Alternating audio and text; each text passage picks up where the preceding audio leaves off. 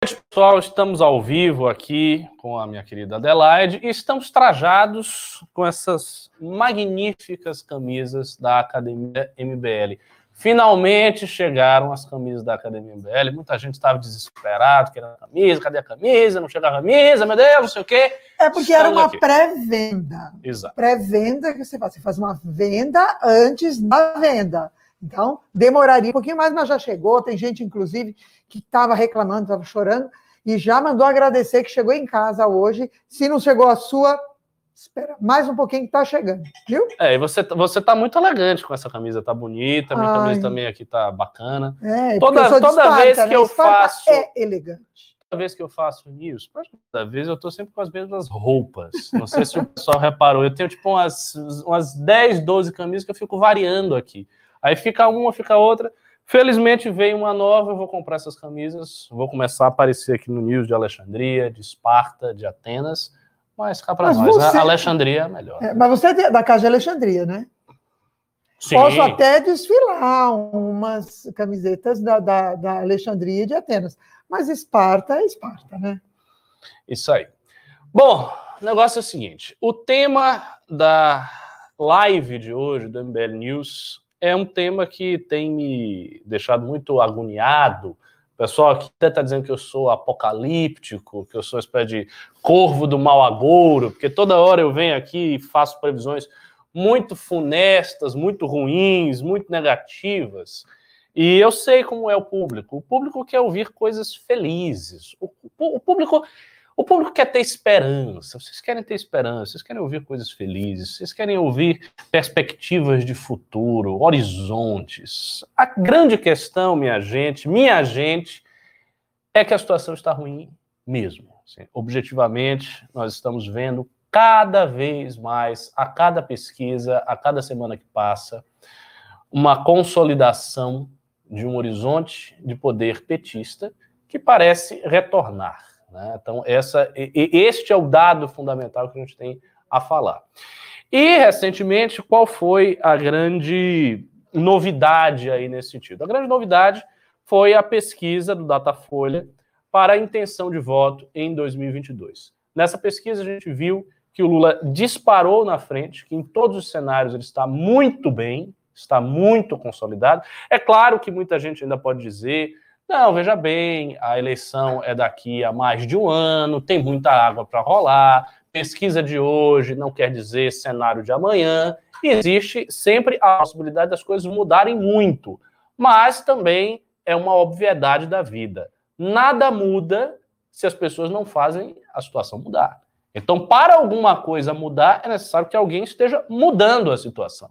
Simplesmente ver a situação tal como está e deixar que o tempo se encarregue da sua tarefa de mudar as coisas, não é a maneira mais inteligente de atuar.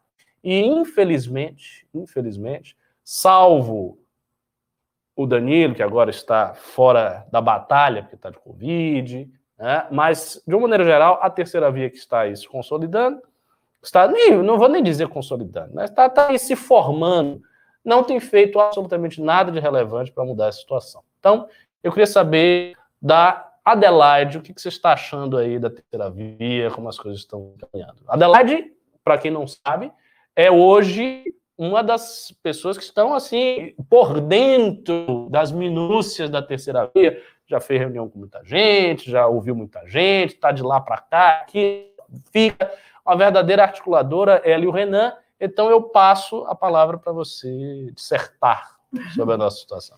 É, eu acho, primeira, é, eu sou, eu nasci otimista, viu, gente? Então, eu sempre acho o meio copo cheio. E por isso que eu acredito na terceira via. Eu acredito que é, as forças precisam se unir, algumas forças precisam se unir, não são todas, porque são, não adianta tentar misturar água e óleo, não vai misturar nunca, né? Mas eu acho que as forças, algumas forças precisam se unir, sim, para que a gente tenha uma, uma, uma boa resposta. É o que o Ricardo falou. Não adianta deixar como está para ver como é que fica, porque normalmente não é o mais acertado. Mas uma coisa é patente. Pesquisa de hoje é fotografia de hoje, é a leitura de hoje, não é prognóstico de futuro. Né? O que a gente tem que ver é que na fotografia de hoje, nós temos que agir para que o futuro seja diferente da fotografia de hoje. Eu acho que é isso a, a, a grande força. E eu acho que existe, sim, uh, uma possibilidade. O problema é, central disso tudo é, a, vamos dizer assim, a antecipação absurda que o Bolsonaro fez da eleição, ele no dia um, não, no dois. O primeiro dia ele estava comemorando. No dia dois ele começou a fazer campanha. Sim. Né? É, e ele começou a fazer campanha exatamente porque ele tem medo de perder o poder.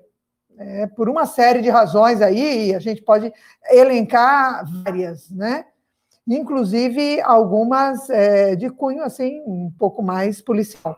Mas é, é isso, ele precisa falar sobre isso, porque senão ele não segura a audiência dele. Né? O Lula precisa falar sobre isso, porque assim que ele teve naquele golpe absurdo, a meu ver absurdo, da, da vamos dizer assim, da mudança né, do, de Curitiba para Brasília dos processos dele, porque ele não foi inocentado, vamos lembrar isso aqui mais uma vez, ele não foi inocentado, mas da mudança dos processos dele de Curitiba para Brasília para serem reanalisados, ele precisa estar em todas as, as uh, em todas as conversas. Por quê? Porque para ele é importante isso aqui, ó, essa essa pesquisa que dá ele na frente. Por quê? Porque isso desencoraja qualquer juiz que queira condená-lo e tirá-lo, abre aspas, novamente da disputa eleitoral. Então, ele precisa. Então, tanto o Bolsonaro quanto o Lula precisam estar é, em campanha eleitoral, cada um pelo seu motivo diferente.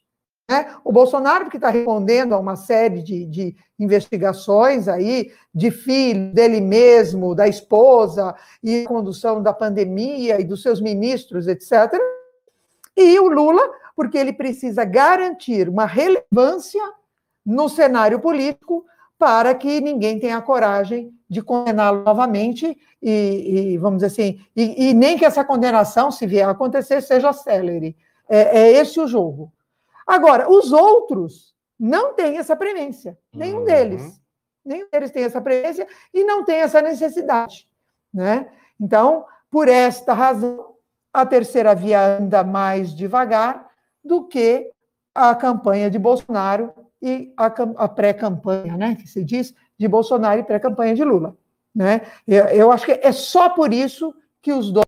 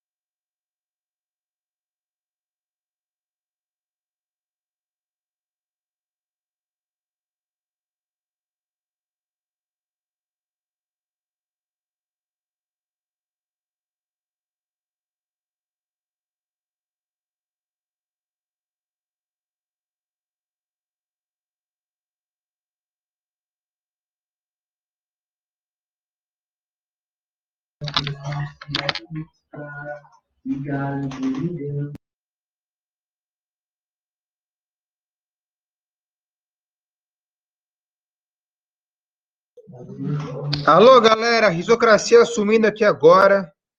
Vamos tomar esse news para nós. É isso aí, saudade. Vocês estão com saudade de mim? Nunca mais aparecer aqui, né? Que susto, desculpa aí. Pessoal, problemas técnicos aqui. Estou aqui no escritório do MBL. O pessoal está tentando voltar à internet lá, mas não está voltando. Eu acho, inclusive, que é mais interessante fazer o celular, velho. Não é? Tá voltando, já. Tá voltando? Então tá voltando. Tá você no News, ó. Tô no News. Ah, vai ser? Deixa eu ver, eu quero aparecer também. Você quer aparecer também? Então, então apareça. Conseguimos arrumar?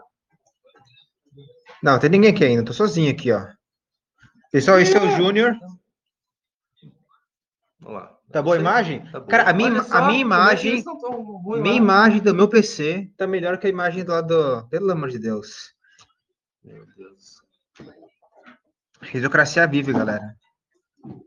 Tomei a É, parada. agora eu consegui também. Então Agora- entra aí. Então entra. Eu não tenho câmera. Risocracia tomou, deu um golpe aqui. Risocracia sumiu tudo. Fala sobre o Lula, política. Ah, vamos lá. Qual o título mesmo? Lula tá, tá disparando. O que você tá falando? Da Datafolha, né? Método Folha de Pesquisa. Tem viés, né? Olha, eu vou falar o que eu acho. Eu acho que assim, eles falaram. é, Foi pelo telefone, né? A pesquisa? Folha do Lula, não, da Folha foi na rua. Foi na rua mesmo? Foi, foi. Ó, pesquisa. Que mentira, foi telefone. Eu vi que foi telefone. né? Pesquisa topzera.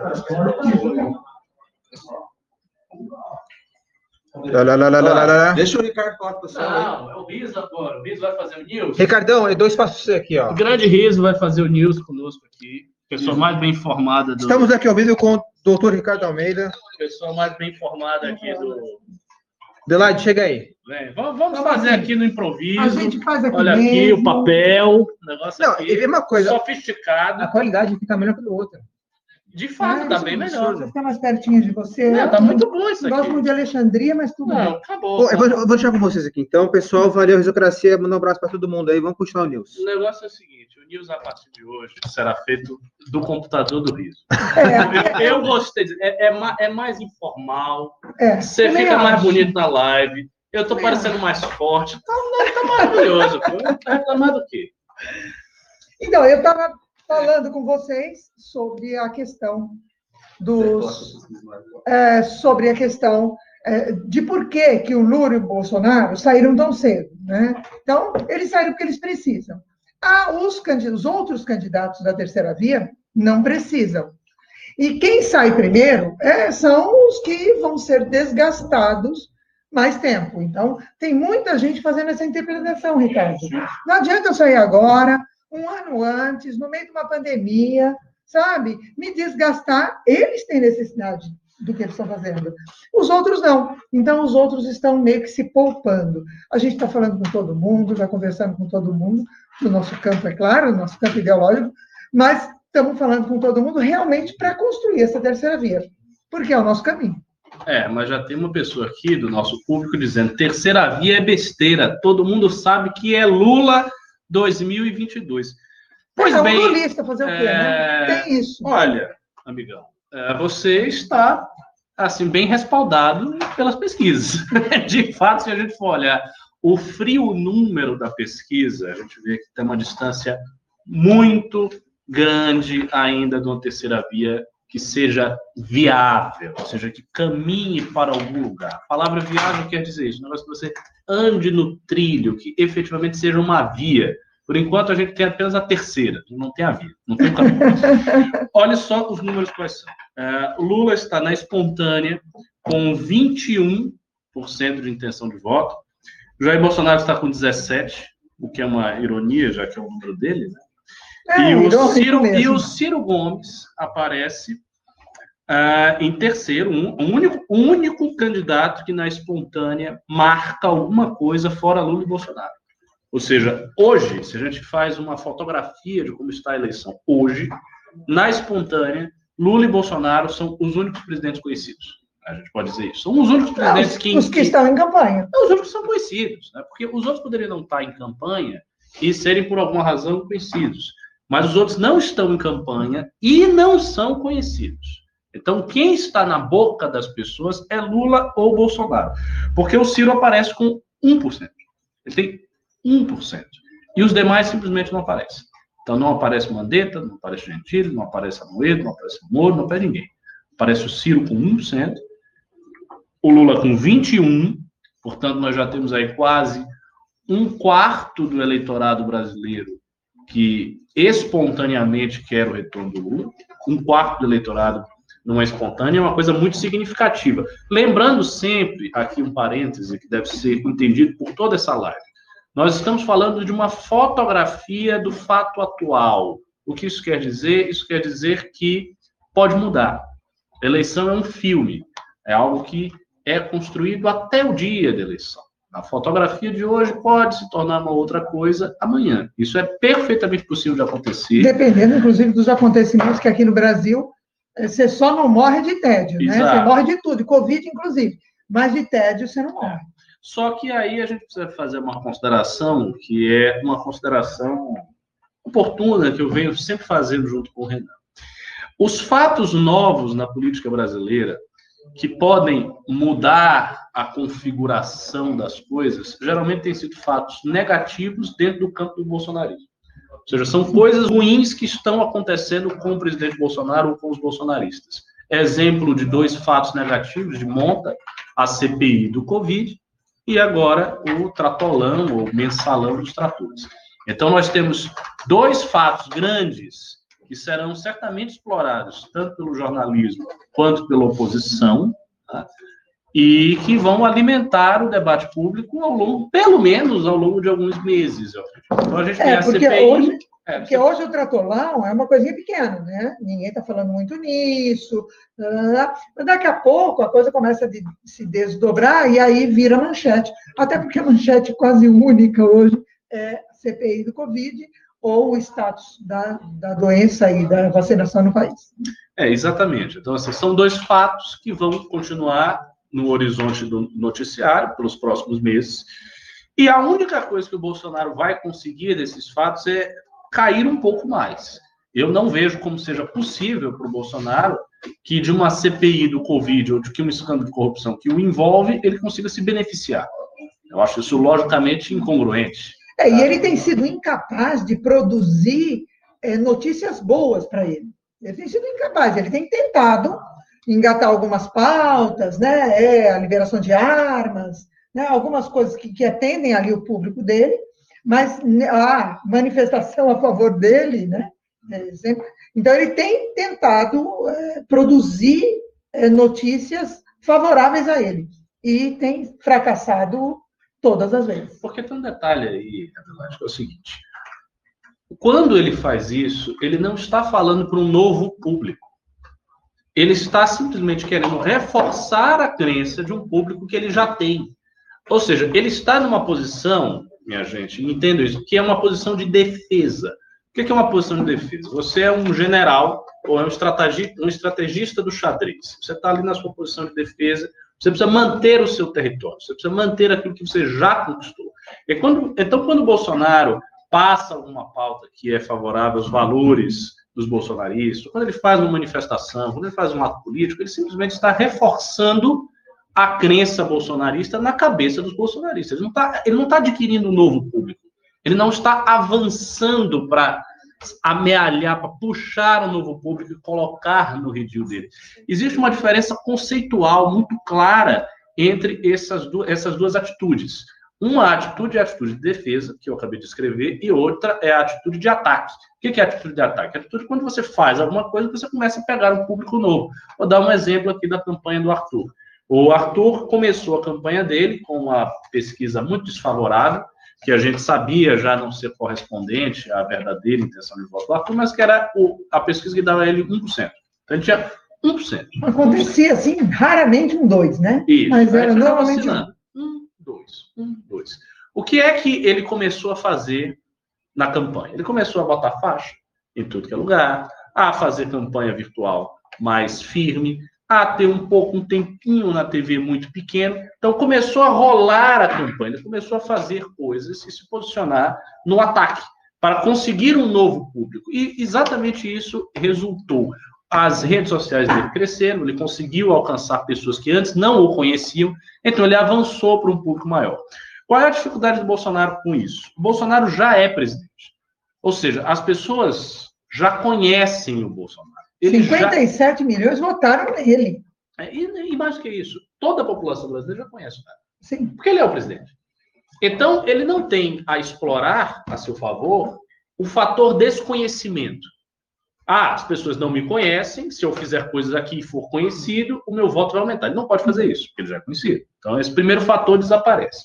O segundo fator é: eu governo bem, e governando bem, eu atinjo popularidade por governar bem. Ele também não consegue, porque o governo dele é ruim. É. Então, ele não tem o bom governo ao seu lado. Ah, eu não tenho nem o fator conhecimento, nem o fator bom governo, mas eu tenho um terceiro fator. Qual é o terceiro fator? Mutação ideológica. Por exemplo, o Bolsonaro se tornou conhecido de fato por conta, a gente sabe disso, de todo aquele caminhar que a direita teve em 2015 e 2018. E aí ele se torna conhecido. Ele se torna conhecido no bojo de uma tendência histórica que o impulsiona e que o empurra para frente e o torna presidente. E ele soube muito bem aproveitar e eu diria até sequestrar aqueles valores a seu favor. Exatamente, né? exatamente, exatamente. Mas aí vem o detalhe. Essa tendência não existe mais. Então ele também não tem a tendência histórica ele já é conhecido, ele governa mal e ele não tem a tendência histórica. Então ele tem três fatores contrários a ele. Três fatores contrários a ele. E o Lula? O Lula possui o primeiro? Não, o Lula já é conhecido. Quase toda a população brasileira já sabe que ele foi ex-presidente. Então ele não é uma figura que ele vai aumentar muito, que ele vai ser mais conhecido. Não vai. Mas os outros dois fatores ele tem positivamente. O fator governo, ele não tem o governo atual, mas ele tem a memória do governo Lula, que em si mesmo e entendam, a população brasileira não vota em partido. A população brasileira vota em pessoas. Verdade. Por que, que eu estou fazendo essa distinção? Porque é perfeitamente possível encontrar um eleitor que diga na Dilma não votaria, mas no Lula eu votaria. Eles são do mesmo partido, eles são de esquerda, ambos, mas eles fizeram governos diferentes. Então, o eleitorado que se identifica com uma pessoa vai votar na pessoa do Lula. E os dois mandatos do Lula estão entre, vou dizer uma coisa aqui que pode chocar alguns de vocês, aqui, meus amigos, estão entre os melhores mandatos em termos econômicos que o Brasil já teve nos últimos tempos. Sim. Você, ah, não, não é, não é. Você Mas... pode dar várias explicações a respeito disso, né? Ele pegou a, tudo que a pavimentação que o Fernando Henrique fez Sim. e ainda pegou uma explosão de commodities. Além de tudo, o cara teve muita sorte. Mas, Mas no frigir dos ovos, realmente se teve um, momentos de bastante estabilidade e, e, e crescimento. E crescimento econômico. O Brasil cresceu sob Lula 9%, 10%, isso é extraordinário. Isso é factual, você bota aí no Google. Crescimento auge era Lula. Emprego auge era Lula. Reservas auge era Lula. Procure tudo isso, você vai ver. Então, foi uma época de crescimento real do Brasil, claro, fundado em bases frágeis, como se viu essas bases esboroaram-se do governo de Rousseff, e a gente está na nossa crise. Não, disso. não se manteve por causa disso. A gente sabe disso. Senhores, mas voltem para o estúdio. Ó, estamos dizendo para a gente voltar, vamos ver. Daqui a pouco não vai dar problema lá, a gente vem para cá. Estamos indo, estamos indo. Estou falando a verdade. Esta live sem problemas técnicos, com qualidade, foi feita pelo, pela risocracia, ok? Agradeço a participação de todos. Fiquem aí, eles estão entrando na outra telinha lá, tô botando aqui já, entraram aí. Voltou? Voltemos. Falou, galera. Abraços. Já estamos ao vivo? Estão me ouvindo? Já está ao vivo? Bom, então, continuando para não ter enfim, a hesitação da resposta e aqui a luz, tá? Seguinte, continuando a análise que eu estava fazendo. Então, é, o, o, o, a memória do governo Lula é uma memória amplamente positiva na cabeça de muitos cidadãos brasileiros. Então ele conta com o fator governamental, não na atualidade, mas no passado, ou seja, a memória do que ele fez. E ele também conta com uma tendência histórica gigantesca, que é o surgimento de um fenômeno que não existia, que existia apenas. Não é que o fenômeno não existia, me corrigir aqui.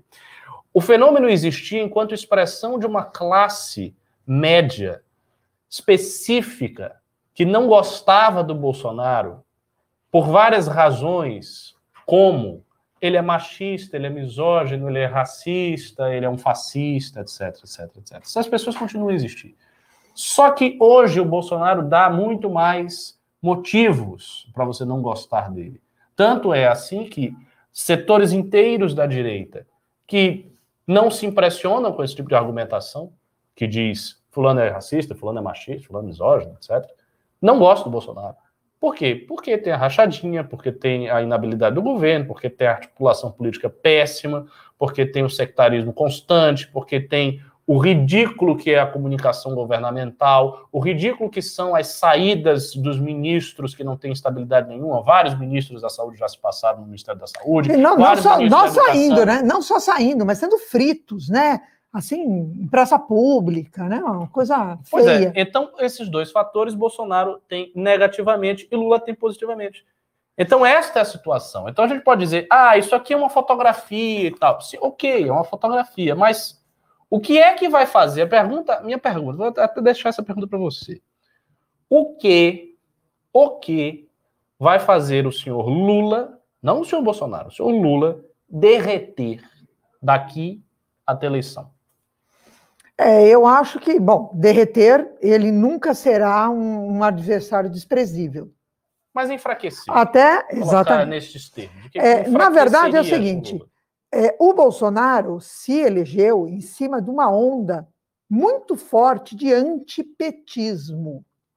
Ok? okay. O antipetismo, é, que aí carimbava todos os petistas e que arrefeceu, é, que carregou o Bolsonaro para onde ele está. Só que o Bolsonaro conseguiu fazer de uma maneira assim primorosa a construção de um antibolsonarismo exatamente, uh, exatamente não, mas com vários ingredientes do antipetismo. O antipetismo nasceu aonde? Nasceu da indignação pela corrupção, nasceu pela indignação é, que, se, que se via do, do, do, de um governo, porque o governo da Dilma era o governo da nova matriz econômica, dos campeões mundiais, então você, você pegava um, eh, todo o dinheiro do BNDES, em vez de fomentar a, toda a economia você entregava para um, né? E, e, ele realmente virava um campeão nacional, porque é, era uma teoria maluca lá, e isso foi destruindo a economia do país. Então, você estava numa crise econômica muito séria e você estava numa crise ética muito séria. Tinha vindo o mensalão, e aí, quando a gente pensava que o negócio tinha arrefecido, veio o petrolão, que se transformou em Lava Jato, e aí o, o, o PT veio é, é, vamos dizer assim, ladeira abaixo, né? O bolsonarismo conseguiu isso em muito menos tempo, porque ele demonstrou a sua incapacidade de governar, foi potencializado isso por uma pandemia, e acabou que ele é, já estava numa crise é, econômica grave, e ele, apesar de ter o posto Ipiranga, não conseguiu abastecer é, o mercado de gasolina suficiente para sair do buraco que estava. Continuou atolado e foi agravado por uma série de outras, vamos dizer assim, sandices que o governo faz. Então, ele está provando incompetência e também uma crise ética, né? Pelas rachadinhas do filho, pela, pelas é, é, inúmeras dizer, suspeitas sobre ele, é, porque não há nenhuma investigação realmente sobre ele, há muitas investigações sobre os filhos, sobre ele, sobre ele apenas suspeitas, mas uh, agora começa a aparecer uma coisa que era assim, mais ou menos que nem o, o, o mensalão, só que em números absurdamente maiores, né, que é o tratolão, e que está também, além da, da crise, vamos dizer assim, econômica, que ele também é, trouxe, assim como o PT estava na crise econômica em 2015, 2014, o Bolsonaro hoje está numa crise econômica e também numa crise ética. Então, nós temos aí do, dois que você falou sobre as diferenças dele, e eu tive que acrescentar quais são as suas semelhanças. É isso. Olha só a pergunta que eu fiz. Eu perguntei a Adelaide, que é uma pessoa informadíssima e militante há muito tempo, sobre o que enfraqueceria o Lula. E eu percebi que você tergiversou da pergunta. Porque Ora, a pergunta vamos que lá. enfraquece o Lula. Ô, Lula é um relembrar, não é pergunta, é um desafio. É, eu acho que é relembrar tudo que o, ele, é, com a sua, vamos dizer assim, o projeto de poder que tem por trás do Lula, porque o Lula não é só o Lula. O Lula é legal, o Lula lá, tá, vamos é, o brasileiro vota na pessoa e não no, no, no grupo, etc. Mas ele faz um, um, parte de um grupo que tem um projeto de poder nefasto para o Brasil. A gente tem que saber disso, tem que lembrar disso. Mas a gente Você não, tá vai esquecer. É, mas nós precisamos lembrar isso todo dia, para ninguém esquecer. Eu acho que este e você apresentar uma esperança. Por que, que as pessoas hoje estão ali é, vamos dizer assim, é, divididas entre Lula e Bolsonaro. Porque não há uma outra esperança. Todo mundo está pensando, eu vou ter que escolher entre Nho ruim e o Zé pior. É, o que, que eu vou fazer? De novo, eu vou escolher o menos pior. Porque várias eleições a gente tem vivido isso, várias eleições. Né? Vamos, vamos votar no menos pior. Não tem nenhum que a gente fala, vou votar porque, olha, nesse eu acredito. Essa é a minha esperança. Então, o que se espera é, de mudança de cenário, e aí eu acho que a gente tem que ser, como os agentes, agentes políticos, nós precisamos agir sobre isso, é surgir uma proposta real com um projeto de país, e não um projeto de poder, mas um projeto de país, que possa realmente nos colocar nos trilhos e não ficar nessa guerra de poder, né, dos dois extremos, ou mais do que dos dois extremos, de dois projetos de poder que fazem mal ao país, né? É, com graves problemas de ética e, e, econômicos no governo do PT e com graves problemas éticos e, e, agora sanitários no governo uh, Bolsonaro. E vamos lembrar uma coisa: o Lula da primeira vez pegou uma praia assim de águas calmas, né? Ele pegou um Brasil arrumado, o, o, o nosso real, que hoje está no lixo, porque o Bolsonaro jogou o nosso real, nossa moeda no lixo, o, o real era extremamente valorizado. Você conseguia, você viajava para a Europa e, e, e, as pessoas recebiam o real. Vai lá tentar passar um real na Europa hoje. Ninguém aceita. Né? Então, eu acho que é relembrar isso e realmente trazer um projeto de país. Uma coisa que não seja, ah, você vai ter que escolher entre o projeto de poder do Lula e o projeto de poder, poder do Bolsonaro. É, mas a, a grande diferença desses fatores para o Bolsonaro é o seguinte: esses fatores eles são fatores construtivos, ou seja, são coisas que precisam ser construídas e Sim. que podem ou não ter um efeito com certo tamanho de eficácia. Por exemplo, a questão de relembrar as coisas que o Lula fez. Saiu um editorial do Estadão crítico ao Lula, a gente viu. O editorial saiu, ele relembrou né, as coisas que o PT fez, o escândalo de corrupção, mas ele não teve uma repercussão profunda na mudança de intenção de voto. As análises do MBL que a gente faz todos os dias, os memes que o MBL faz todos os dias, tem muitos memes que Relembram vão nesse isso, né? sentido. Uhum que relembro. Mas não tem um alcance tal que muda a estrutura do voto brasileiro mesmo, de maneira determinante. E os agentes políticos que vão relembrar isso, que querem relembrar esse tipo de coisa, são poucos. Porque não é a mídia, boa parte da mídia tradicional não está engajada em relembrar coisas que o Lula fez de negativo. Mas não, não mesmo, está. né? Boa parte dos partidos políticos também não está, até porque o governante atual é Bolsonaro, não é o PT. Hum? Uh, boa parte dos acadêmicos, intelectuais, escritores também não está, por questão de esquerda. Então não existem agentes em número suficiente, com alcance suficiente, para relembrar muitas coisas de tal maneira que isso previna o voto do sujeito. Então, Assim, este braço não tem. Aí tem o braço da construção da terceira via. né? Então, na prática mesmo, a única coisa que há é a construção da terceira via como um braço alternativo. Só que, só que, existe um sinal que eu considero um sinal particularmente tenebroso para a terceira via nessas pesquisas aqui, que é o seguinte. Uh, existe aqui uma, uns, te, uns, gráficos que a gente pegou na pesquisa que apresenta a, o desempenho de cada um dos candidatos frente a um outro candidato. Então, uh, na intenção de voto estimulada, em que aparece Lula e Bolsonaro uh, no segundo turno, Lula ganha de Bolsonaro com 55% a 32%. Nós temos aí uma diferença de mais de 20%, uma diferença de 23% na vitória de Lula sobre Bolsonaro no segundo turno. Essa é uma diferença gigantesca, muito maior do que a diferença que se concretizou em, 2019, de, em 2018 de Bolsonaro para Haddad.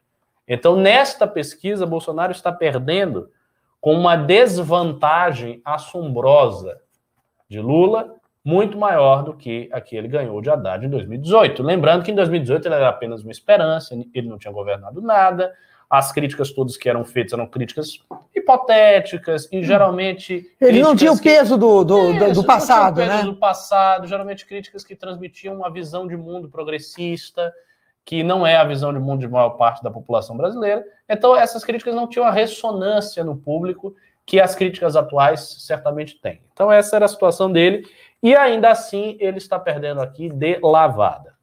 Aí vem a situação do Bolsonaro com Ciro Gomes. Bolsonaro perde também para o Ciro, mas perde com uma diferença bem menor. E isto cabe um comentário colateral ao que a gente está falando, que é o seguinte: isso é muito ruim para o Ciro. Essa pesquisa, você ah, mas o Ciro ganha do Bolsonaro. Isso não é uma coisa boa para o Ciro, não. Não é uma coisa boa para o Ciro. Por quê? Porque na eleição de 2018, o argumento que o Ciro Gomes levantava sempre e foi um argumento que ele levantou e que ele jogou na cara do PT. O Ciro Gomes jogou esse argumento na cara do PT várias vezes. Ele disse para o PT, e a militância dele dizia para a militância petista, que o seguinte: vocês colocaram Bolsonaro no poder. Por que vocês colocaram no poder? Porque vocês sabiam, por todas as pesquisas, que quando Bolsonaro disputava com vocês, ele, ele ganhava. Então Bolsonaro perdia se disputasse comigo e ganhava, e ganhava se disputasse com você. Então você não deu, você não abriu a candidatura para mim, e você quis se candidatar porque você é hegemonista, etc, etc, e você fez com que Bolsonaro ganhasse. Porque você já sabia que no segundo turno você ia perder de Bolsonaro. Ou seja, você simplesmente desconsiderou o antipetismo resultante da sociedade e quis sair. Então você foi egoísta. Você colocou o seu projeto de poder acima do projeto de Brasil, que supostamente é o meu. Esse foi o argumento que os ciristas mais repetiram quando eles dialogavam com a esquerda petista. Eles repetiam sempre esse argumento. Eu vi, a militância cirista era muito empolgada em repetir esse argumento. Então, eles tinham energia de ficar repetindo esse argumento. Qual o problema dessa pesquisa? O problema dessa pesquisa é que o Ciro ganha do Bolsonaro, mas o Ciro ganha do Bolsonaro no segundo turno com uma vantagem menor do que a vantagem do Lula. O Lula ganha 55 e 32. O Ciro ganha 48 e 36. Aí vem a grande pergunta: onde é que está o argumento de que o PT não pode disputar porque ele vai perder o Bolsonaro? Não. O argumento é invertido. Agora a militância. Ele ganha e ganha melhor. Exato. A militância petista tem um excelente argumento para colocar diante do Ciro Gomes. E para mim, esse, essa é uma das razões pelas quais a campanha do Ciro não está decolando, a pré-campanha, embora ele esteja em pré-campanha, assim como o Lula e o Bolsonaro. O Ciro também está em pré-campanha, mas não está decolando. E por que, que não está decolando? Porque este argumento que é forte não está mais presente. O Ciro ganha do Bolsonaro, mas ele ganha com uma vantagem menor. O Lula ganha com uma vantagem maior. Se o Lula ganha com uma vantagem maior, e se a prioridade. Era natural que ele abrisse mão. É pra... óbvio. Óbvio. A prioridade não é tirar o Bolsonaro? Não foi esta prioridade construída em todos os lugares? Porque a prioridade é tirar o Bolsonaro, tirar Bolsonaro, tirar o Bolsonaro, Bolsonaro é terrível, etc. Esta prioridade foi construída por todo mundo foi construída desde o MBL à extrema esquerda. Então você tem um arco muito amplo de rejeição muito forte de Bolsonaro que une o MBL até a extrema esquerda. Vou botar o MBL aqui, não acredito? Do MBL até a extrema esquerda. Então, a prioridade da próxima eleição é tirar Bolsonaro, não é eleger fulano ou cicrano. A prioridade da próxima eleição é salvar o país, conservar as instituições, defender a democracia, ou seja, sempre objetivos programáticos transmitidos sob a forma de uma injunção genérica a respeito de algum valor institucional. Não se trata, portanto, de defender este ou aquele candidato, de estabelecer este ou aquele projeto de país no centro do poder. Trata-se sim de salvar a democracia, de salvar as instituições, de garantir o país. Então, esta é a maneira como a eleição está sendo construída, está sendo vendida. Se é este o caso. Que foi os mesmos argumentos que se usou lá para o Bolsonaro ganhar. Exatamente. Precisamos salvar o Brasil do PT, precisamos é, é, é, mudar tudo, porque eles estão errados, porque eles são isso, eles são aquilo, ou vai se transformar numa Venezuela. Essa era a narrativa. Né? Exatamente. Aqui nós temos Bolsonaro e João Dória. Esta pesquisa é medonha para o João Dória, porque o João Dória aparece vencendo o Bolsonaro, só que vencendo por uma diferença de um ponto. 40 a 39. Ou seja, uma diferença muito pequena e muito arriscada. Portanto, ele não tem como dizer, olha, eu vou vencer bem o Bolsonaro. Não, ele não vai vencer bem o Bolsonaro, ele pode inclusive perder, porque a diferença é muito pequena. A diferença dele para o Lula é esmagadora. O Lula ganha do Dória 57 a 21, ou seja, o Lula do, mais que dobra o voto do João Dória no segundo turno. E aí, aí vem aonde eu queria chegar, porque isso também é bem ruim. Aparece aqui uh, o Lula disputando com o Sérgio Moro. E a gente falou aqui várias vezes que, embora o Sérgio Moro não será candidato, e a gente não tem enfim, perspectiva que ele seja candidato nem nada disso, o Sérgio Moro representa, veja bem, representa um, uma parte do discurso da própria terceira via, e ele é um símbolo da terceira via, por quê? Porque ele foi uma figura pública execrada simultaneamente por Bolsonaro e por Lula. Não ao mesmo tempo, mas na plenitude do tempo foi execrado pelos dois. Então ele sai do governo Bolsonaro pressionado pelo presidente para que permitisse que o presidente operasse ali um esquema de proteção do seu filho. Ele se recusa a fazer isso, sai do governo e, obviamente, tem um antagonismo com o PT. Só que aí que vem a questão ele perde, e perde muito feio do Lula no segundo turno nessa pesquisa. Ele perde com uma diferença de 20 pontos. Ele perde de 53 a 33. Se o Sérgio Moro ganhasse do Lula nessa pesquisa, haveria um argumento magnífico para a terceira via. Qual era o argumento? Olha, Sérgio Moro, que naturalmente representa a terceira via, ganha do Lula e ganha do Bolsonaro. Se ele ganha do Lula e ganha do Bolsonaro, alguém que tenha um discurso parecido com o do Moro, que traga o Moro e que faça uma junção, um arco maior em torno deles, que é a nossa ideia, vai ser uma terceira via vitoriosa. Só que ele não ganha, ele perde. Então, ele perde do Lula por uma diferença muito expressiva, que é uma diferença de 20 pontos. Então, isto coloca o desafio da terceira via como um desafio formidável. Formidável no sentido que é muito difícil. Muito difícil.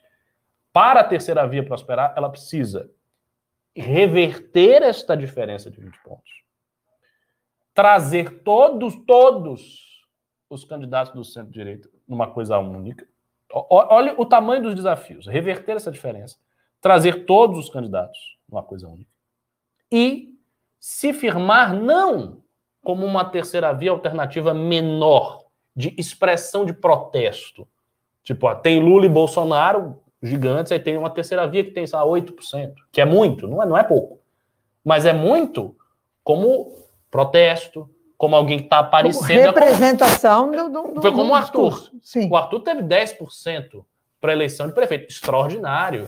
Primeira eleição executiva do MBL. Um meio milhão, né? Meio milhão de voto, voto para caramba, pouco. quase 10%. Primeira vez que a gente fez eleição, a gente disputou a, a, prefeitura da maior cidade da América Latina. Muito bom, mas, então detalhe, muito bom, mas não foi para o segundo turno. Então, a ideia da terceira via verdadeira não pode ser isto. Isto é bacana para você construir um discurso alternativo para o futuro. Pensando em 26. Pensando em 26, pensando em 30 e daí para diante. Mas isso não é suficiente para afastar o risco real e iminente de um segundo turno Lula e Bolsonaro. Para afastar isso, a terceira via precisa unificar todo mundo, girar essa diferença inteira até o final e chegar com força suficiente para puxar um dos dois candidatos. Eu acredito que puxar o próprio Bolsonaro, ou seja, tem que ser uma terceira via capaz de pegar no pé do Bolsonaro, tirar de saia e eu estou dentro. E isso, senhoras e senhores, não é brincadeira. Isto é muito, muito, muito difícil. E olhando as pesquisas friamente, isto não se coloca no cenário atual. Uh, finalmente temos uma, uma última. Não sei se. se eu, eu queria só de... fazer uma observação sobre, sobre todas as suas.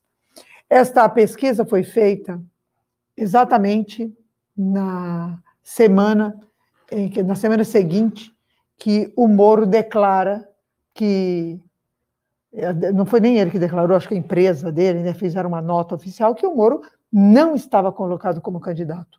Ponto.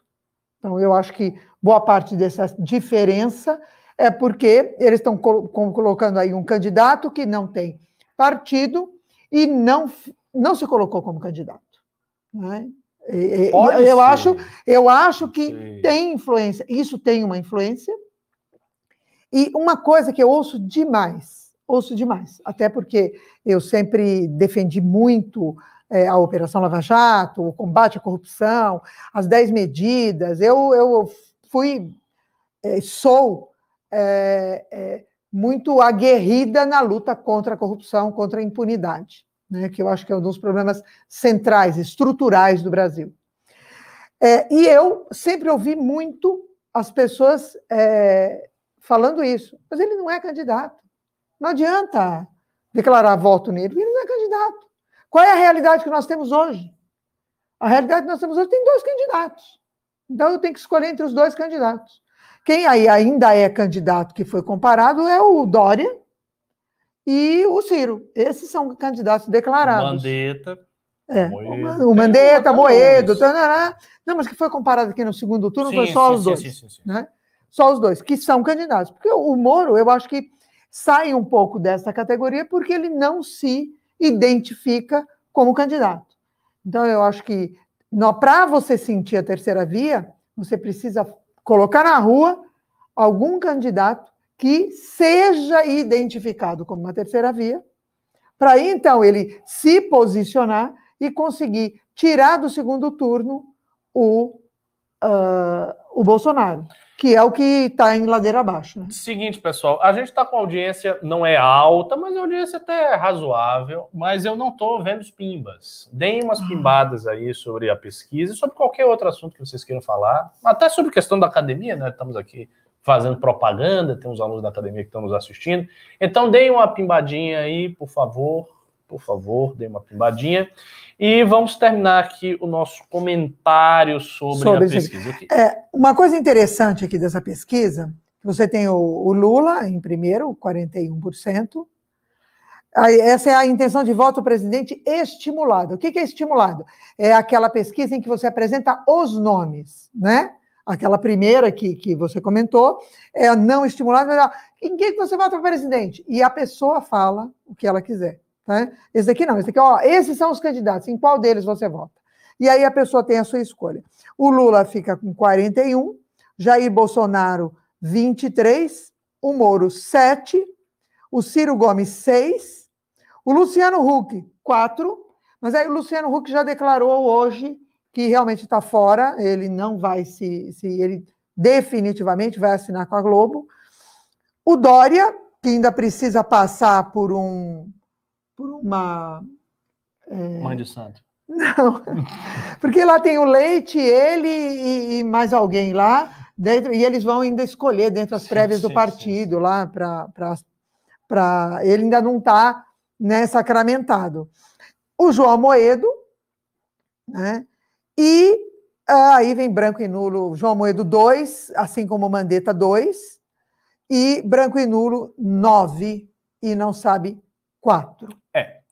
Que, que temos aqui? Então, 41%, muito, muito, muito, muito acima o Lula. E aí vem o Bolsonaro com 23%.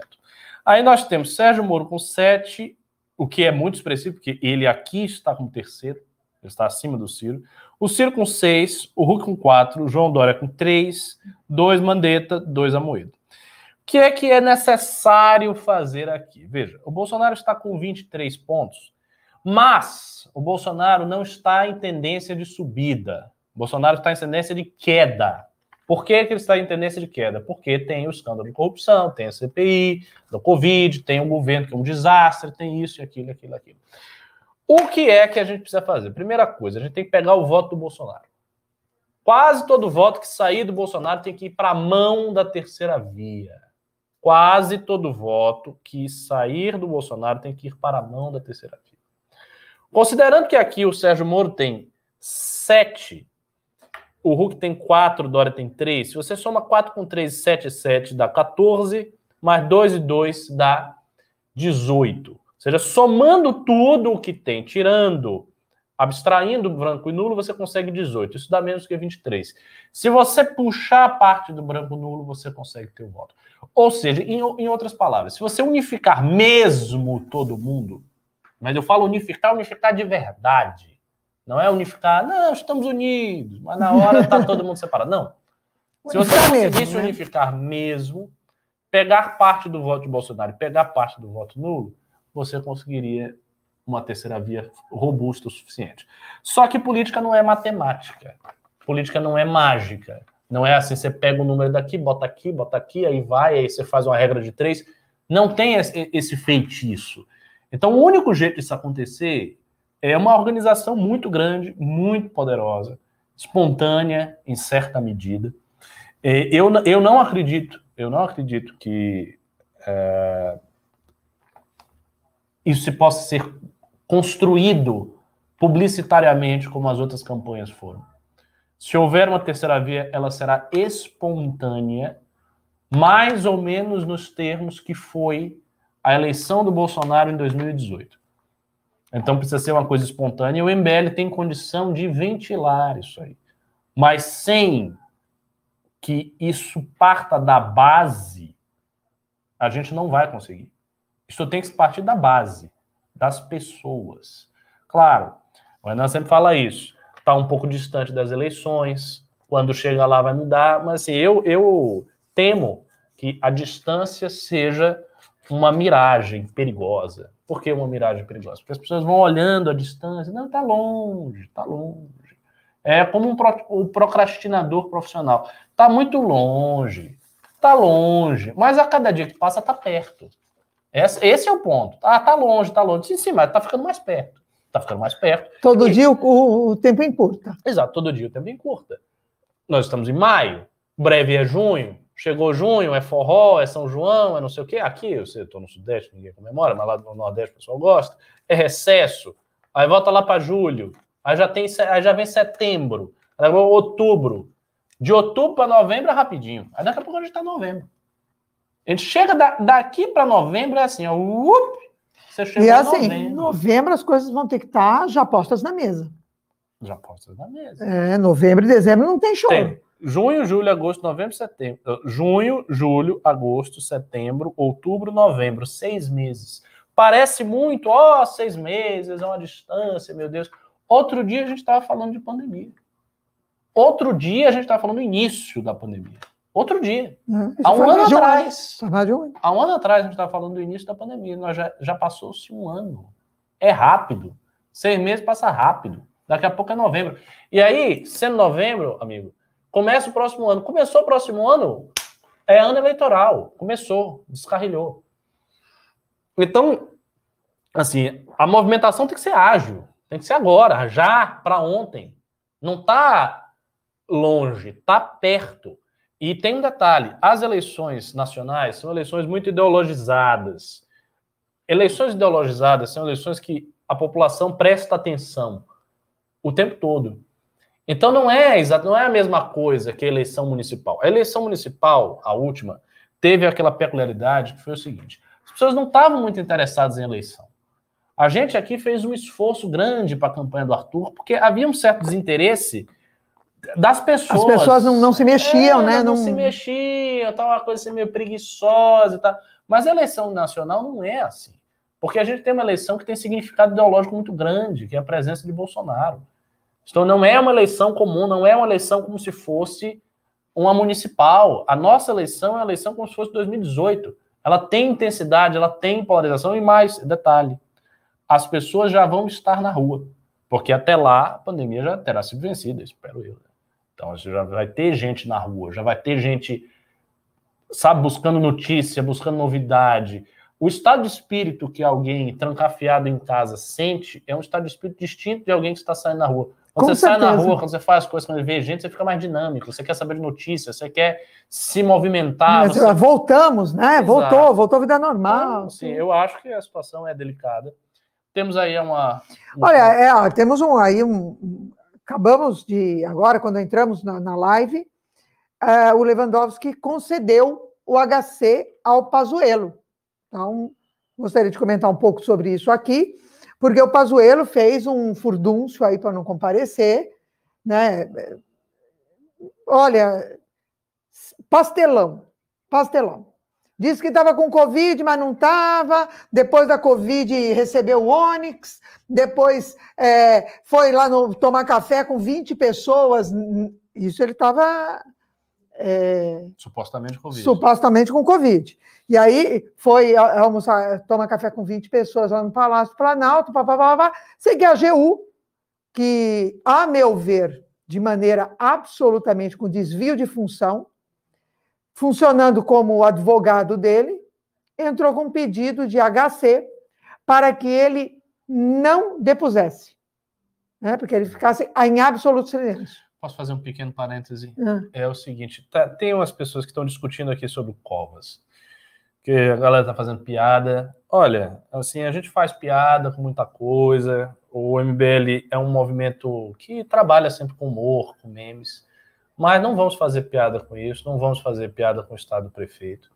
É, a gente é adversário político do Covas. né? Nós disputamos uma eleição, foi a eleição do Arthur, contra o Boulos e contra o Covas também. Mas a situação dele é grave. É um cara que está vitimado de uma doença muito grave, né, que é o câncer.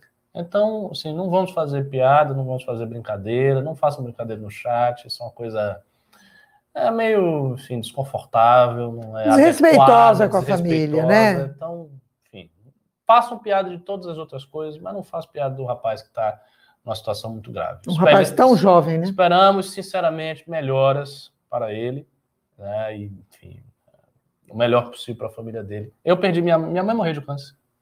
É, eu, é uma eu doença- tive e é uma batalha é, dura, é uma dura. muito séria, muito grave e muito destrutiva, enfim. Esperamos melhoras aí para o Covas. Vamos lá. Voltando a falar do Pazuello, a AGU então solicitou um HC para que ele eh, não depusesse ou, se depusesse, pudesse ficar em absoluto silêncio.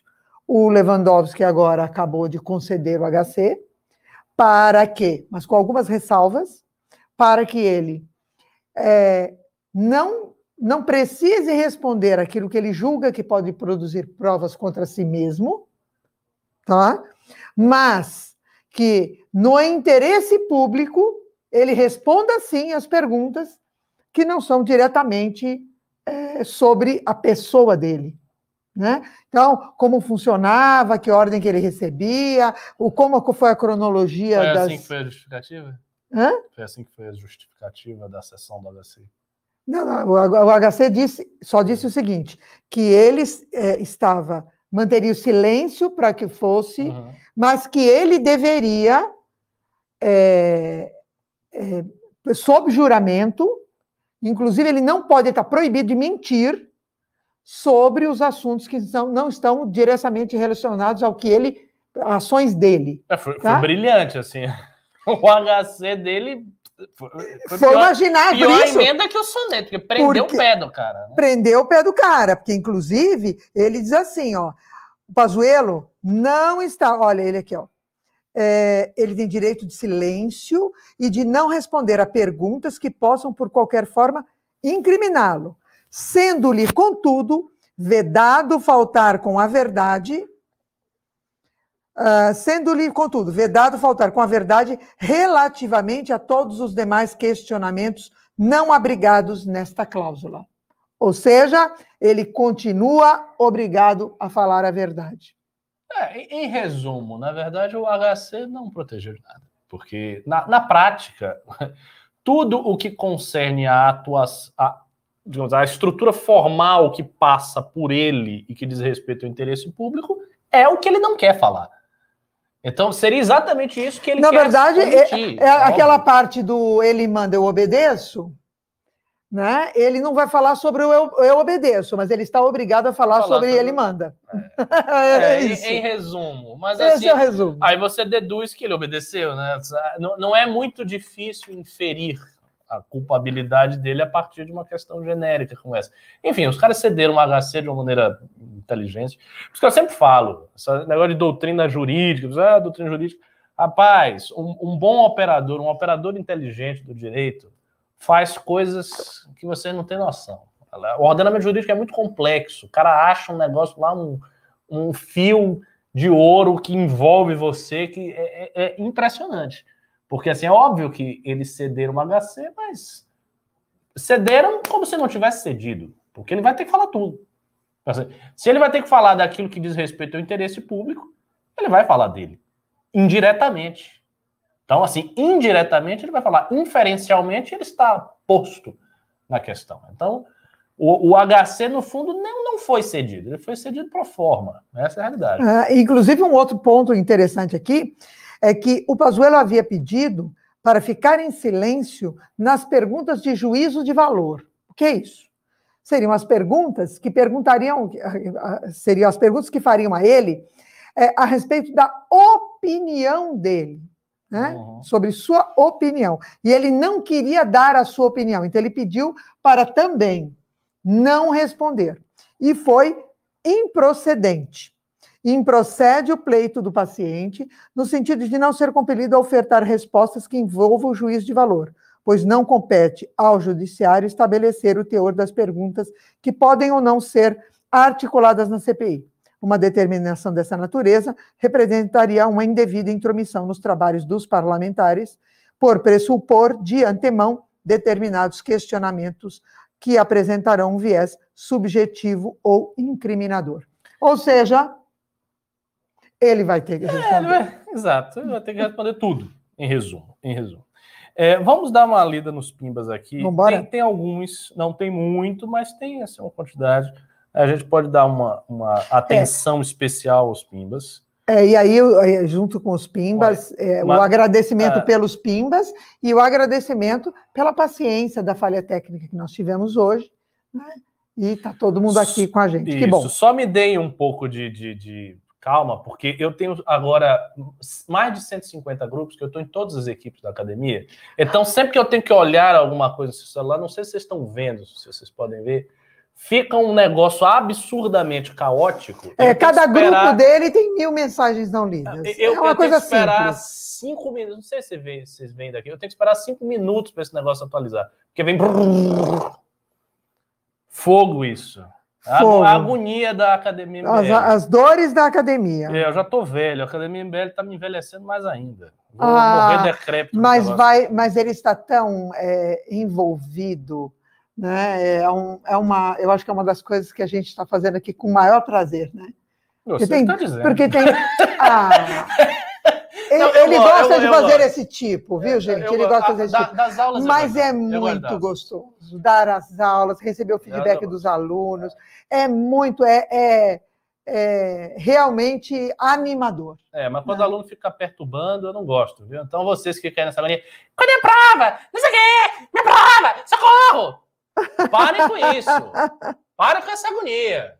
Aprova, teste, reclama, aí fica na agonia, vai cadê? E não sei o quê.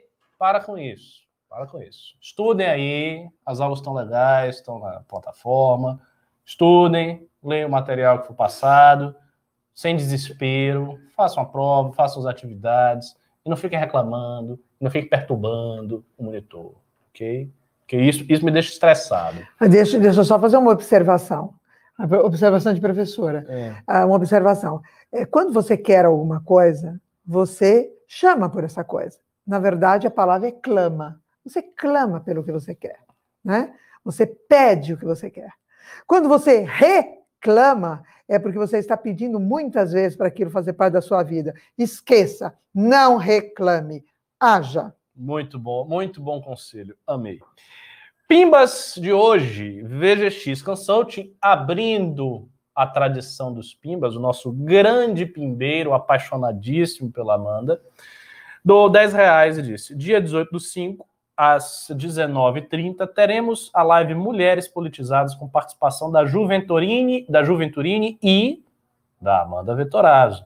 Todas as mulheres da academia estão convidadas. Será pelo Insta dos Galos da Liberdade. Muito bacana, gostei aí da. Galos da Liberdade, é, convidem os homens também. Eles têm muito que ouvir as mulheres. É, não convida só os homens, as mulheres, não. Convidem os homens também. Eles vão ouvir a mulherada falando, mulher empoderada. Ó, tô- estou vindo o conselho aqui de uma mulher empoderada. Veja X Consult, dou 5 reais. Bora pimbar, galera. Cada pimba é um soco na cara do Tomé. é, não vou.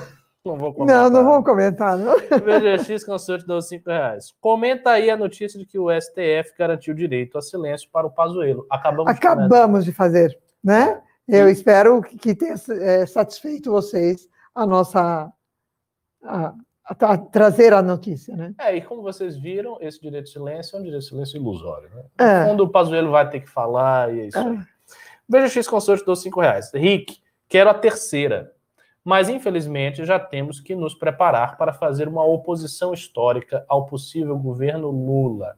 Pois é, essa pode ser uma perspectiva assim fechada em 22, de se começar a fazer uma oposição, mas eu acho, e aí vão dizer, você está apocalíptico, é o corvo do Malagouro. Eu acho muito engraçado essas opiniões, porque assim, há um, há um bom tempo atrás, as pessoas não falavam que o PT estava na iminência de voltar. Eu me lembro disso. As pessoas comentaram várias outras coisas, mas não falavam isso. E eu É, o falava. PT morreu. Eu falava. O pessoal fala, o PT morreu. Vou fazer que nem o Felipe Martins, que disse que previu. Eu ficava falando isso aí. Pode olhar meu Twitter aqui. Eu, eu insistia bastante nesse ponto. Era um dos pontos que eu mais insistia. Você, né, né, que exagero, que bobagem. Então, assim, a perspectiva que me parece, caso a gente faça uma oposição, é que esta oposição ao PT não será uma oposição como nós fizemos em 2014 e 2018. Eu não sei como ela vai ser, mas certamente, certamente ela não será como foi em 2014, 2015, 2016, 2017. Então ninguém ache, ninguém ache, 17 não, a Dilma já tinha caído. Ninguém ache que você vai repetir uma situação no futuro que aconteceu no passado. A história não se Não repete.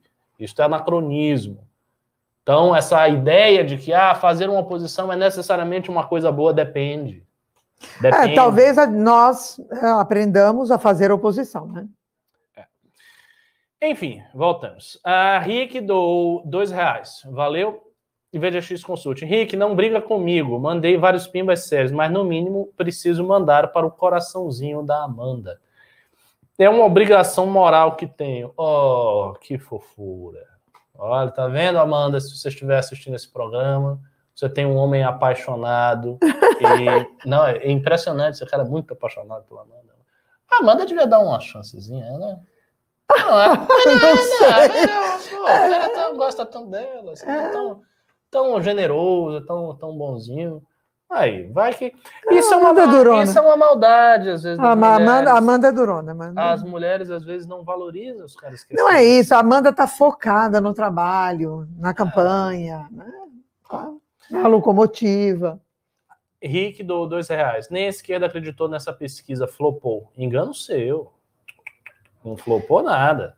VGX Consulting. Você quer? Na verdade, houve é, uma análise sobre esta, sobre essa, eu acho que vale até a pena depois a gente fazer um comentário sobre isso. Há uma análise sobre esta pesquisa que traz algumas incongruências que essa pesquisa é, fez. Ah é, quanto ao tipo de pergunta, sobre a ordem das perguntas, porque existe toda uma técnica para se fazer perguntas. E aí, é, é, então, tem algumas pessoas, inclusive de institutos, pessoas respeitabilíssimas de, que estão, de institutos, que estão discordando da metodologia dessa pesquisa, e por isso tão fortes os números a favor é, do Lula. Houve, houve contestação, sim, você tem razão. Espero que seja. Bom, espero que essa contestação seja real. É uma contestação técnica, não, é sei, bastante técnica, eu inclusive. Ela, eu espero que ela prevaleça na discussão, porque certamente o Instituto Datafolha falou Sim. também a sua defesa. Né? Então, Sim, mas há, há uma celeuma aí. Olha só, VGX Consulting deu cinco reais. Adelaide, acho que você seria uma boa ministra da Casa Civil. Casa Civil. Vamos ver, né? Desbrava, 10 reais. O MBL vai apoiar o Lula? Não não vamos apoiar o Lula. Se, francamente, se isso acontecer, eu vou embora. Vou, vou, nós seremos oposição. Nordeste, vou Fica sossegado, nós vamos estar na oposição. Minha vida, que eu não, não vou estar numa situação dessa. André Taver do cinco reais. A disparada do Lula não beneficiaria a terceira via por ficar claro que Bolsonaro não tem como vencer Lula. Lindas camisas. Em tese, André, isso seria um grande argumento. Né? Isso pode ser um argumento. Mas o argumento por si só ele não tem um poder mágico. O, qual era o grande argumento do Ciro? O grande argumento do Ciro para ir para o segundo turno era dizer: olha, eu vou vencer o Bolsonaro no segundo turno, o PT vai perder. Mas ele não foi no segundo turno. Então, sim, isso pode ser usado como um trunfo argumentativo. Isto vai ser usado. Para tentar chegar ao segundo turno. Para chegar, mas isso não garante. Porque o eleitorado vota de acordo com a sua vontade e de acordo com uma série de argumentos e valores e motivos que às vezes tornam este argumento algo irrelevante. Uh, Rick, essa pesquisa exagerada na fake news, na Lula 50% nunca. Pode ser. Adelaide acabou de falar que teve várias contestações aí. Pode ser que tecnicamente o cenário não seja tão desesperador. Mas pode Indica ser daqui, uma tendência bem ruim. É isso. Daqui a uns, uns três, quatro meses, o cenário seja esse mesmo, sem nenhuma contestação. E aí? A gente vai ficar esperando? Uh, Ramon Link dou 5 reais. Se o Gentili for eleito em 2022, ele pode indicar o Moro para o STF? Como é que fica? Sim, sim, sem problemas. Na verdade, ele, ele, eu acho que ele vai ter duas, né, duas indicações. Hum. O próximo presidente terá duas indicações. E aí, é, óbvio, pode ser. Pode. Pedro Alshima do 5 reais. Minha opinião é que se o Danilo se firmar como candidato, pode crescer muito, principalmente nos debates. Falta trazer um caráter sério para a candidatura. Eu concordo, eu acho que falta ele vencer a questão da credibilidade, mas, um parêntese aí, nos debates em si, eu acho que o Danilo, pelo menos com os outros candidatos, ele não tem que ser sério. Ele tem que ser humorista com os outros. Ele tem que ser sério quando as perguntas forem dirigidas a ele. Então, quando ele for perguntar, for responder, quando ele for responder alguma coisa, saúde, educação, ele tem que passar segurança. Mas ele tem que zoar também.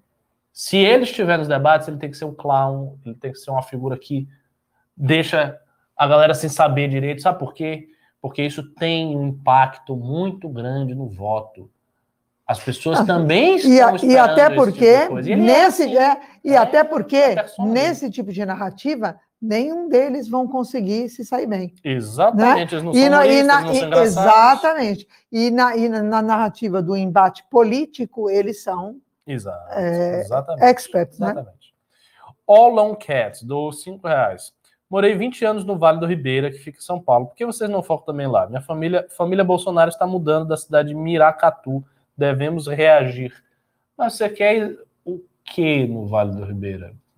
Qual, qual o foco? Dei outro pimba para explicar, não ficou muito claro para mim. Uh, Rodolfo de Lira do 10 reais. A gente não deveria começar efetivamente a apoiar uma candidatura de terceira via Moedo, ao invés de ficar procurando candidato para então apoiar? Eu acho que a gente devia fazer o seguinte: a gente tem que. Não é agora apoiar um ou outro, a gente tem que fechar o discurso com eles e, sinceramente, ver como é que vai ser a configuração. Para quando apoiar, apoiar um bloco inteiro. Por exemplo, aqui. Aqui o Sérgio Moro está com 7. O Amoedo está com 2. Se você tiver um bloco mesmo, porque hoje tem conversas, tem diálogo, tem proximidade, tem simpatia, mas tem um bloco. Se você tiver um bloco que permita uma transferência assim direta e firme e clara de voto e apoio mesmo, de pré-campanha e tal, o Amoedo não estava com 2%. Ele já estava com 5, 6. Com certeza. É o que eu acho. Então, isso é que me parece ser importante. Porque aí, este candidato, furando a barra e chegando em terceiro, aí ele se torna mesmo terceira via. Por enquanto, não há terceira via, porque não está em terceiro. Né? Uh, VGX Consórcio, você queria falar? Eu, eu, queria só acrescentar uma coisa. Até porque é, essa transferência de votos seria natural para este grupo, porque este grupo, se você olhar o, esse grupo da centro-direita, ela tem é, é um grupo com várias capacidades de composição do governo. Não é, não é apenas, ó, vai sair um e os outros a gente joga fora. Não é isso, né? Todos eles têm é, várias capacidades e capacidades de composição. Veja X Consorte deu cinco reais. Ricardo, de uma coisa o MBL é testemunha. Fiz mais pela Amanda do que o Bolsonaro pelo Brasil. Olha, se você tá com esse parâmetro, realmente as coisas estão ruins. não usa essa régua que não é boa. se você tivesse, sei lá, dado um abraço na Amanda ou dito que ela é legal, você já estaria fazendo mais do que o Bolsonaro fez pelo Brasil. Uh, Marcelo de Souza do 20 reais. Como fazer a terceira via furar a bolha dos bolsonaristas e ganhar votos dos que não são extremistas, mas muito desinformados? Atenuar o discurso e evitar chamar de gado para evitar a repulsa ajuda ou atrapalha? Então, isso é uma questão de comunicação aqui do MBL e tal. Eu, eu pessoalmente, acho que ajuda. Eu acho que se referir ao eleitorado do Bolsonaro com menos ferocidade não é uma coisa ruim. Vamos ver se as pessoas vão mudar. Acho que, acho que até, não vão. Até mas... porque a tendência da terceira via é de ser uma, um discurso mais construtivo do que destrutivo. É, e outra. Até tem... pelo farto que estamos todos de tanto discurso destrutivo. Né? Porque a gente está lembrando muito agora do, do, do, bolsonarismo, que é extremamente destrutivo, né? Ele pega uma pessoa para destruir, nossa, é uma coisa horrível. Né? As pessoas são ferozes nisso. Mas o PT também não fazia muito diferente, não. Claro. Né? Então, é, essa, essa, essa, vamos dizer assim, essa ideologia da destruição hum, já está meio cansando. É. Né? Então, a proposta da terceira via é vir exatamente no sentido oposto, da construção. É, e tem uma coisa, assim, você pode usar uma linguagem muito pesada, muito carregada, para se referir ao próprio Bolsonaro, ao passo que aliviar a linguagem para se referir ao eleitor dele. Se você quer conquistar uma parte do eleitor do Bolsonaro, não é de bom tom que você o chame de gado, de imbecil, de idiota, de mongol, de lerdo, de débil mental, porque as pessoas não gostam desse tipo Sim. de apelido, desse tipo de chamamento, e elas vão ficar mais revoltadas, e a tendência é que elas fiquem com raiva. O que se pode dizer, e eu acho que esta sim é a linguagem ideal para tratar o eleitorado do Bolsonaro, é de iludido. Amigo, e são, né? E na verdade são. Não né? é bem assim você está insistindo e você é agressivo, mas você não precisa ser agressivo, cara. Olha aqui os fatos, olha aqui quem é o seu presidente. Eu, eu sei, eu entendo você. Eu entendo. E eu entendo o eleitorado do Bolsonaro. O eleitorado do Bolsonaro se desespera com o fato de que ele quer um presidente de direita. Tem esse detalhe também. Ele não enxerga, ele não vê. E, e, e existe também um trabalho que foi feito pelo bolsonarismo muito perverso. Pelo bolsonarismo, pelo, pelo Olavo, é pela, pela gente deles que foi um trabalho de apropriação do significado da direita. Então eles roubam a semântica da direita, tanto é assim que eles dizem que o MBL é de esquerda. Qual é a crítica mais repetida por esses influenciadores e jornalistas bolsonaristas? Rodrigo Constantino, fulano, Scrano. O que, que eles mais repetem? MBL é PSOL Kids, MBL é esquerdista, MBL é esquerdista. Por que, que eles querem isso? Porque eles querem ter o monopólio da direita. Porque as pessoas que se identificam com a direita vão para o bolsonarismo. Porque é a única direita que existe, então a pessoa vai para o bolsonarismo. Então, a, a, eles fazem a cabeça das pessoas a ponto das pessoas acharem que fora de Bolsonaro é tudo esquerda. Como a pessoa não é de esquerda e ela tem repulsa pela esquerda, ela vai para o Bolsonaro. Isto tem que acabar. Isto tem que ser quebrado. Esta semântica perversa que faz com que o sujeito ache que a direita é só Bolsonaro faz com que eles consigam arregimentar um bocado de gente. Com- só com isso, só dizendo, eu sou direito e ninguém mais é direito. Todo mundo é esquerdista, todo mundo é esquerdista, todo mundo é esquerdista.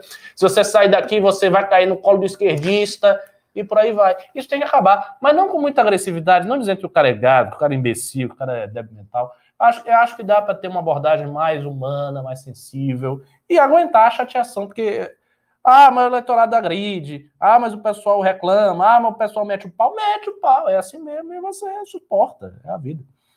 Ah, ah, onde é que eu estou aqui? Onde é que eu estou? Onde é que eu estou? Atílio Achou. José, do 5 reais. Há uma operação da PF do DF ligada ao Bolsonaro investigando o Instituto Lula. Será que o Bolsonaro vai tentar tirar ele para a lei? Como é que você está sabendo? Não. Não estou sabendo, não. Estamos ignorando. Veja X Consult do 5 reais. A Amanda não pode ser, ter só o Arthur e o Renan como opção. Terceira via já. Ela tem os dois né? Você já está vendo adversários imaginários. Todo mundo agora quer a Amanda. Calma, Amanda é bonito, mas a Amanda também não é o centro do universo. Não é todo mundo quer a Amanda. todo mundo está desesperado pela Amanda. Se a Amanda aparecer, a gente se joga. São os olhos de um homem apaixonado. Ah, é, vai, devagar. Dari Costa, do 20 reais. As eleições vão ser seguidas imediatamente pela Copa. Há risco de a festa do vitorioso se misturar ao clima de Copa, ele ficar na memória afetiva do povo por um tempo, e a campanha sem a Copa no meio, como será? Cara, eu acho que há o risco mais fácil da, de ele ficar com a memória negativa. Por que você acha que a Copa vai. A gente vai ficar feliz na Copa? A gente vai ganhar a Copa? Tomar fogo 7 a 1 a gente vai ganhar, já ganhou o quê, meu filho?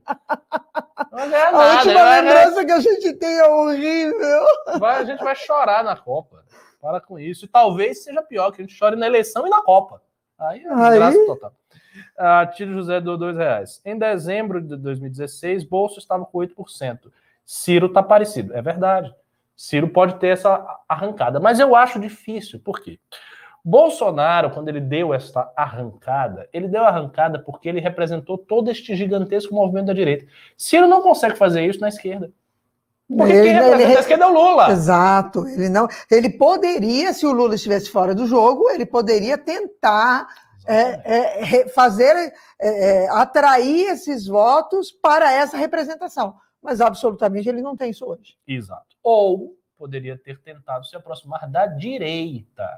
Se ele tivesse feito isso há vários anos atrás, mas não fez. Aí ele ficou numa situação. Ele complicada. escolheu, o, ele escolheu o corner. É, ele tá espremido entre É. duas forças. Ele Acho que isso escolheu, não foi muito esperto. ele escolheu uma sinuca de bico. Eu, francamente, eu gostaria muito de ter o Ciro Gomes como um nacionalista moderado que não fosse de esquerda. Se ele não fosse um cara de esquerda, e se ele não tivesse uma relação tão negativa com o MBL, eu votaria no Ciro Gomes. Mas ele tem uma, uma relação negativa com o MBL, ele se colocou muito à esquerda, ele quis. Ele não é nem tão de esquerda, mas ele, ele se colocou, ele quis se colocar e se colocou. E ficou nessa situação de ficar esperando que o PT abra o espaço para ele. Ficou nisso, ele está há anos nisso. Ciro Gomes está há anos, ele é velho já. Ele está na política há muito tempo. Ele está há anos esperando que o PT abra uma porta para ele. Isso é patético, isso é ridículo. Para ficar anos esperando o PT, o PT não vai abrir. Ponto. Não, isso não ocorrerá. E Tá nem bom. vai compor. É, aí o cara fica nisso aí. E aí vai, não vai, vai, não vai. Não adianta, meu irmão. Você errou. Ciro Gomes errou. Ele tomou escolhas, ele fez escolhas erradas. Ele não deveria ter entrado nesse campo. Ele deveria ser uma figura nacionalista, acima de direita e esquerda que fosse, que dissesse isso, para uma grande unificação, como foi, aliás, como foi Getúlio Vargas. Getúlio Vargas foi isso. Brizola não. Brizola se posicionava à esquerda, mas Getúlio não. Getúlio foi presidente ditador do Brasil com um programa que era nacionalista. E que, como dizia José Ortega y Gasset, grande filósofo espanhol, Getúlio faz política de esquerda com a mão direita e política de, de direita com a mão esquerda. Falava de Getúlio disso que o Olavo cita essa frase do Ortega Gasset em um dos artigos dele. E é verdade. Getúlio se movia por todos os, todos esses searas. Getúlio compunha com comunista, compunha com integralista que tentava matar ele, compunha com comunista que ele matava. Matava, jogou Olga Benário lá para os nazistas. né? Foi. Então, assim, ele tinha um exemplo de um habilidosíssimo político do Rio Grande do Sul, que foi ditador e presidente do Brasil, e não quis seguir. Ele quis ficar nesse negócio, ficar na aba do PT. Ah, PT, me dá um espaço. Ah, o PT. Ah, então aí, tá, tá aí lascado. Muito burro, muita burrice. Ah, que mais? Uh, Eduardo Calaça, do 10 reais. Parece que esses institutos evitam mostrar quais candidatos derrotariam o Lula no segundo turno. Muito estranho. Quem lidera é o Lula e não Bolsonaro. E insistem em manter Moro e Huck, excluindo o Gentili. Eu não sei se é uma escolha maliciosa. Eu acho que a candidatura do Gentili ainda é uma candidatura sem musculatura e sem um, uma segurança de que é realmente uma, uma candidatura, candidatura presidencial. Não acho que é assim. Não se lançou a candidatura. Exato, não se lançou. Não é, não é que o... Se aventa a é, possibilidade, é, né? Mas não se lançou. Não é assim que o Instituto intencionalmente está escondendo o cara. A gente também não pode entrar nunca nessas teorias que são inverossímeis. De achar, não, a gente tem aqui a faca e o queijo e estão nos sabotando. Não. Ele tem que primeiro lançar, tem que ser algo com credibilidade, tem que dar sair entrevistas rua, né? sérias, né? tem sair que sair pra rua, rua, né? Agora ele tá de Covid, depois ele pode fazer, e aí vem. Não é que o Instituto tá ocultando, cara. Uh... Peraí, peraí, peraí. Oh, eu, eu, eu, passei vários pimbas aqui, Jesus. Como é que foi isso aqui? Peraí, tem, tem muitos pimbas anteriores aqui. É... Atílio José, do dois. Ah, não, não. É Bruno Shelby, do dois reais. Via alternativa, igual arquétipo do professor Paraninfo. É, esse, esse Bruno Shelby, ele comentou isso. Ele falou do arquétipo do professor Paraninfo. O que é isso? É um sujeito que vem como tutor para ensinar com um discurso redondo e que a turma o ama em função disso. Então, que esse poderia ser um arquétipo da terceira via. Eu acho a ideia bem interessante, mas, assim, precisa ser um professor paraninfo um pouco brabo também. Que se for um, um discurso muito proverbial, muito sapiencial, fica distante da intensidade que a política exige. Aí você pode dizer, mas as pessoas estão cansadas de polarização. E diz, é, e, e, vamos lá, essas eleições vai ser todo mundo com faca nos dentes. Eu também acho. Não, vai ter vai amenidades, não. não.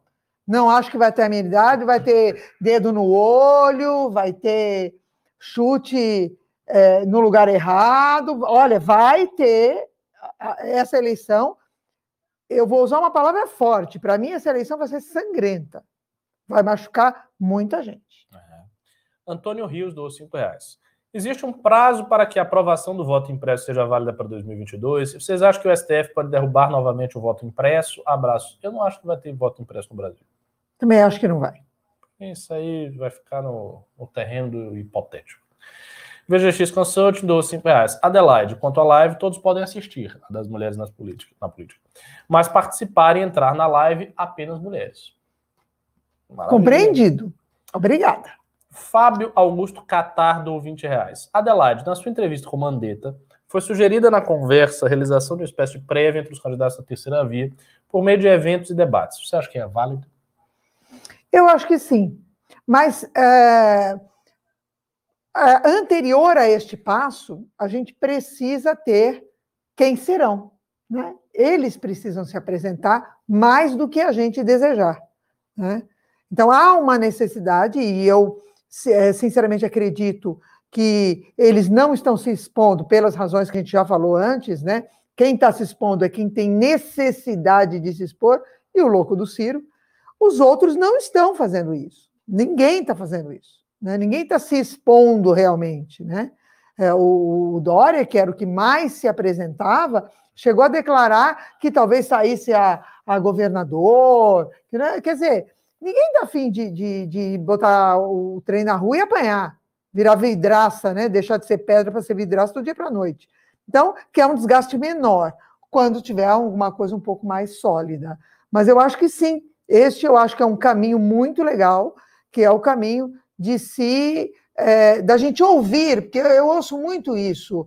Ah, mas eu não sei se é, eu sei o posicionamento do Mandetta, mas eu não sei o posicionamento do Moro, de muitas, se ele é de direita, é, que, quais são os posicionamentos econômicos dele, o que, que ele acha disso, o que, que ele acha daquilo, e, e, muitos dos outros, né? A gente não sabe todos os pensamentos. Então, eu acho que isso vai ser necessário, sim, E a gente, obviamente, está aqui absolutamente aberto para fazer isso, porque a gente quer sim que se discuta um projeto de país, porque ninguém está querendo é, esse, esse fla-flu eterno. Né? Nós queremos realmente que a gente tenha um projeto de país, que tenha um projeto de reformas sério, que tenha um projeto de educação sério. Né? Então, é, é, a gente vai sim fazer parte de tudo isso na primeira oportunidade. Pedro Monteiro, dos cinco reais. Uh, o único que tem chance de tirar o Bozo do uh, segundo turno é o Ciro. Um segundo turno entre Ciro e Lula é possível. Caso acontecesse, vocês apoiariam o Ciro? Então, essa é uma pergunta muito delicada. Eu acho que ela exigiria uma reunião do MBL para conversar a respeito da possibilidade de Ciro e Lula. Muita gente diria que não, eu, sinceramente, não sei. A, a minha intuição sobre o PDT é o seguinte: apesar do PDT ter uma tradição brisolista, apesar do PDT ter uma militância que se identifica com a esquerda, apesar do PDT ter uma agenda econômica que não é liberal de maneira nenhuma, estatizante, apesar de tudo isso, eu acho que o PDT é me... hoje é menos de esquerda do que as pessoas imaginam. Eu acho que o PDT é menos de esquerda do que o PT menos de esquerda que o PSOL, menos de esquerda do que boa parte da esquerda. O PSOL é e assim isso esquerda raiz, né? Isso é uma percepção que a própria esquerda tem. Ah, sabe um dos motivos que muita gente da esquerda não gosta do Ciro é que eles não eles sentem que o Ciro não é de esquerda.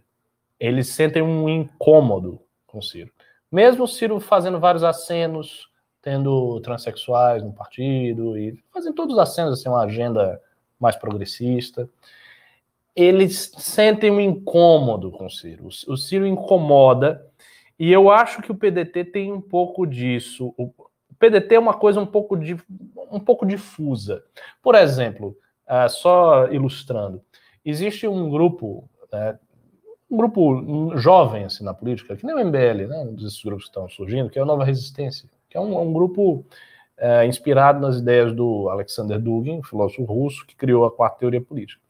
Esse grupo tem um espaço, ou quer, pretende ter um espaço dentro do, do PDT. E não é um grupo de esquerda, é um grupo que sintetiza elementos de extrema esquerda com extrema direita e faz uma, uma síntese, uh, enfim, que não é uma síntese eclética, mas uma síntese informada por essa teoria. E, e só isso aí já mostra o seguinte: já mostra que o PDT é um, é algo diferente do PT e algo diferente do PSOL. Então, talvez por um voto pragmático, tentando dividir a esquerda e tentando jogar um elemento da esquerda contra o outro, eu mesmo apoiasse o Ciro ou o PDT aí. Mas eu só faria isso tendo em vista um resultado político muito concreto. Se eu achasse que esse resultado não existe, eu conversaria na reunião para não se apoiar nenhum dos dois. Uh, André Yuri. Dou aqui 10 reais. Gosto muito da participação da Adelaide, mas quando o Renan vai voltar? Acho muito engraçado ele dando bronca na produção. Ele volta em breve. ele está fazendo uma agenda. Aí tem uma agendas externas que ele está fazendo. Uh, Edvaldo Reis, dou 5 reais. Boa noite, abraço para vocês. Abraço, Edvaldo. E Diego Natan, dou 5 reais. Pimba obrigatório. É, você disse que o Pimba era obrigatório, mas você não disse o que era. Então é uma espécie de autorreflexão do Pimba. É, é isso. Tem mais alguma coisinha aqui? Vamos ver, vamos ver. Não, não, não, não, não. Bom, chegamos aqui ao nosso final. Então, já vou fazer a minha despedida, depois passar a palavra para Adelaide. Agradeço muito a audiência de vocês, os pimbas, que não foram muito gordos, mas eu sei que foram todos de coração. E vamos fazer as análises devidas e fazer a construção que a gente tem que fazer. O que importa é o seguinte: não, não, isso é uma coisa que está no Bhagavad Gita, né, no escrito espiritual dos hindus. Não importa o resultado da ação. O que importa é agir em função dos princípios. Então você age desapegadamente porque o resultado não está no seu controle. Então a gente não tem um controle do que vai acontecer. A gente sabe o que a gente tem que fazer. Então a gente faz o que a gente tem que fazer e o controle, e o fato, e o desdobramento, a gente deixa nas mãos do destino, ou de Deus, ou do acaso, conforme você acha aí na sua metafísica particular. É, até porque nós não somos é, onipotentes, né? Então, as nossas. É, o que a, a, gente pode agir sobre nós mesmos e não sobre os outros. Mas é, é o, no, o nosso pensamento, é um pensamento da busca pela conciliação da terceira via. Essa é uma, uma, uma busca nossa. É, nós somos é, absolutamente contra né, é, PT e, e, e, Bolsonaro, quer dizer, tanto Bolsonaro quanto o Lula, não nos serve como modelo, não, não, é, não é aspiração de ninguém viver sob o, o, governo de qualquer um desses dois. Essa é uma, uma, dizer, uma luta tradicional do MBL, a gente bate nos dois todo dia, sim, e no outro também, porque a gente realmente acredita que eles dois não servem. Então, só serviria realmente uma alternativa a isso. E nós vamos trabalhar para isso e não vamos, como o professor Ricardo falou, nós não vamos ficar aqui de braços cruzados esperando a vida acontecer. Nós vamos realmente agir. E é assim que você precisa agir. Porque quando a gente começou lá em 2014, né, meia dúzia de gato pingado com um megafone na mão na Paulista, é, muita gente dizia que não ia dar em nada. E não deu só no impeachment, mas deu em tudo que aconteceu. Né? E muita gente fala: ah, mas acabou no Bolsonaro. Não, não, não acabou no Bolsonaro. Hoje, a TV Senado, ontem eu estava assistindo a, a, meu, a CPI do Covid, aí eu olhei no, na CNN, na, no YouTube da CNN, e olhei no, na TV Senado, no YouTube da TV Senado. As duas estavam com 30 mil pessoas ligadas, ou seja, tinha 60 mil, 30 em cada canal, assistindo a CPI o dia todo. O dia todo. Então, eu acho que esta é a maior herança de todo o movimento que nós, movimentos, fizemos, Bela de colocar vocês, porque assim, nós vamos passar por Lula e Bolsonaro? Vamos. Nós vamos passar pelo governo Bolsonaro? Ah, talvez chegamos ao, governo Lula. Às vezes a gente fala, ah, eu vou embora, né? Eu não isso, aqui. Mas, na verdade, assim, será aprendizados, e aí em 26 nós já estaremos mais maduros, estaremos construindo, e principalmente, uma coisa que a gente não pode esquecer, que a gente discute demais, presidente, e a gente não fala que precisa de um legislativo muito forte. Não adianta botar um herói lá, o um Superman lá, se tiver essa corja que está lá. Né? Se você se com um Kim a gente já incomoda muita gente, você imagine com dois, três, quatro, cinco Kims lá no, no, no, no Congresso Nacional. Então a gente tem que pensar e discutir também o que a gente vai colocar lá nas casas legislativas, tanto de São Paulo quanto a Câmara e o Senado. O Senado troca um terço dessa vez e a Câmara a gente pode trocar 100%. É isso. É isso aí.